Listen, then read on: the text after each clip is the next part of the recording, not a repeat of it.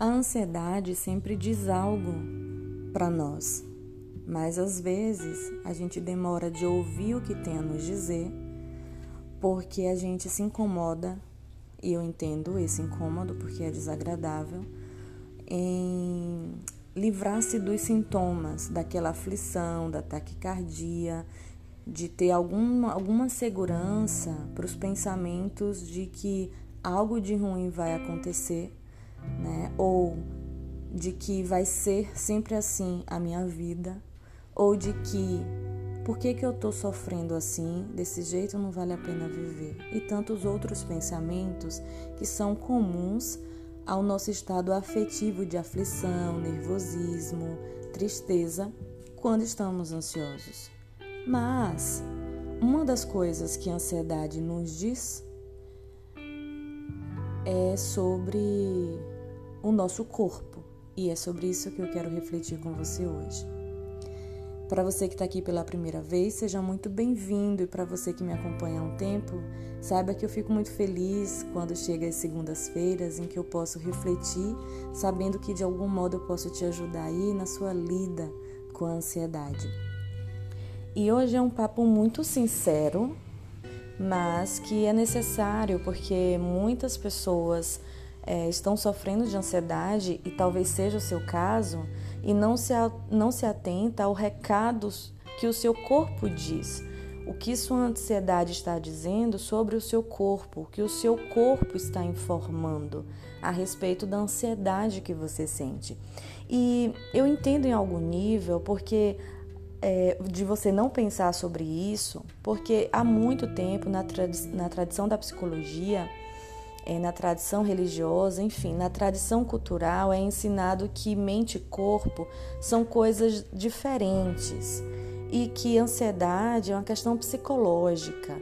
E por ser uma questão psicológica, é distante assim do físico, por assim dizer. Parece que por se tratar de, de psicológico, é algo mais subjetivo.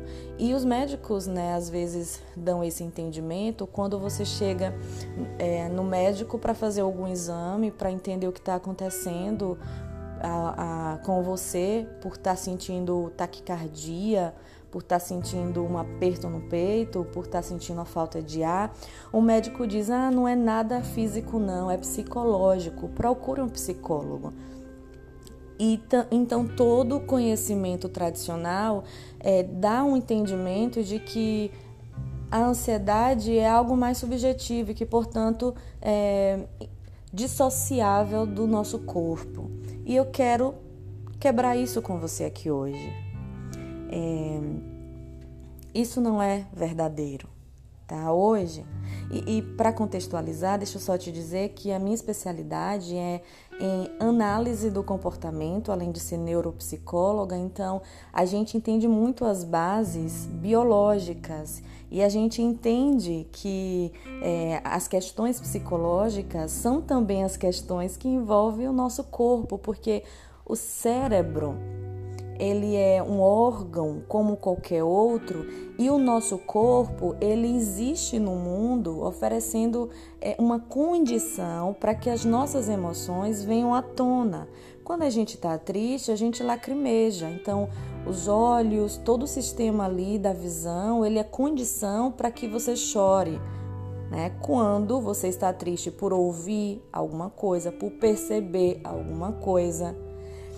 Quando você está ansioso e o seu coração acelera, o seu coração, os seus nervos periféricos, toda a sua musculatura são condições para que a ansiedade ocorra no seu corpo. Então, todas as nossas questões psicológicas, elas vão acontecer no nosso corpo. Tristeza, alegria, saudade, enfim. E uma coisa que a gente não pensa é que, assim, por ansiedade ser uma questão psicológica e questão psicológica está dissociado, distante, separado do nosso corpo, logo eu não me preocupo em olhar para o meu corpo e saber como que o meu corpo está nesse momento da minha vida. Como que meu corpo está reagindo a esses sintomas de ansiedade. Então, por base, o que eu quero deixar aqui para você hoje é que quanto mais você fortalece o seu corpo, mais você consegue combater também a ansiedade. É, é muito comum, né, quando alguém chega para mim para ajudá-lo com ansiedade e o medo, vamos dizer que o medo dele é do, dos sintomas de falta de ar, de respiração curta. Ele está sofrendo porque não tem certeza do que pode acontecer quando acorda à noite é, com a sensação de, su, de sufocamento, de sufocação. É, que está de algum, de algum modo vulnerável ali a morrer sufocado. Uma das coisas que eu peço é que ele faça atividade física mais moderada e muito surpreendentemente me fala: olha, a mesma sensação que eu senti enquanto eu estava lá correndo, eu sinto quando, quando eu acordo assustado com ansiedade.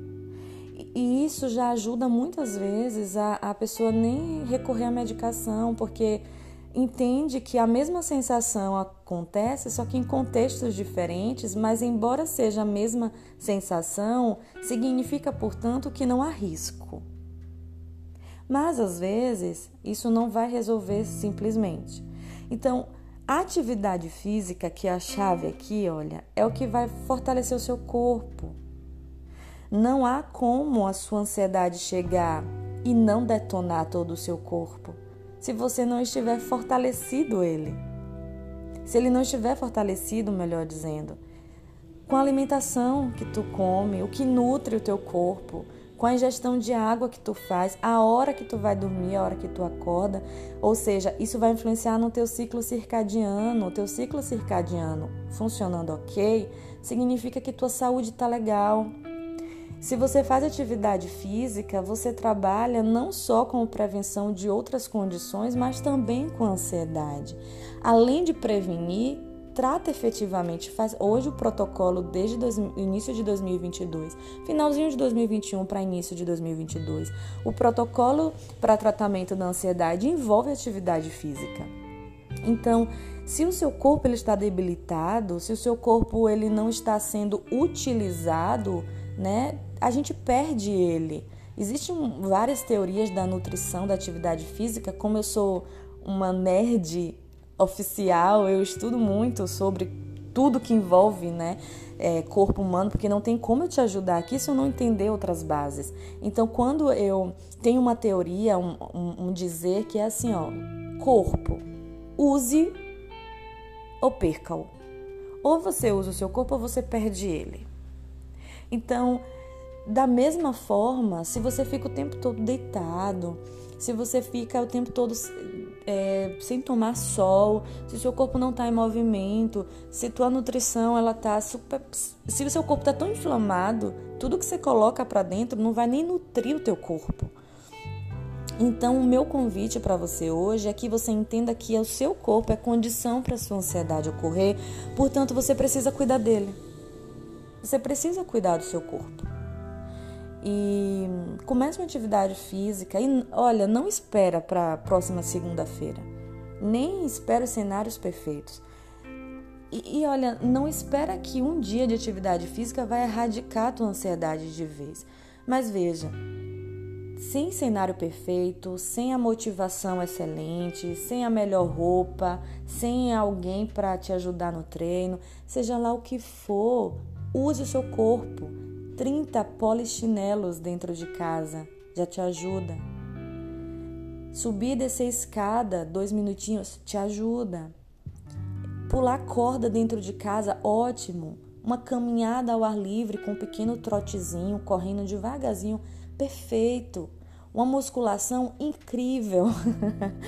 Eu sou fã da musculação porque é um treino moderado e, e, e tem um efeito muito maravilhoso é, na prevenção e tratamento da ansiedade.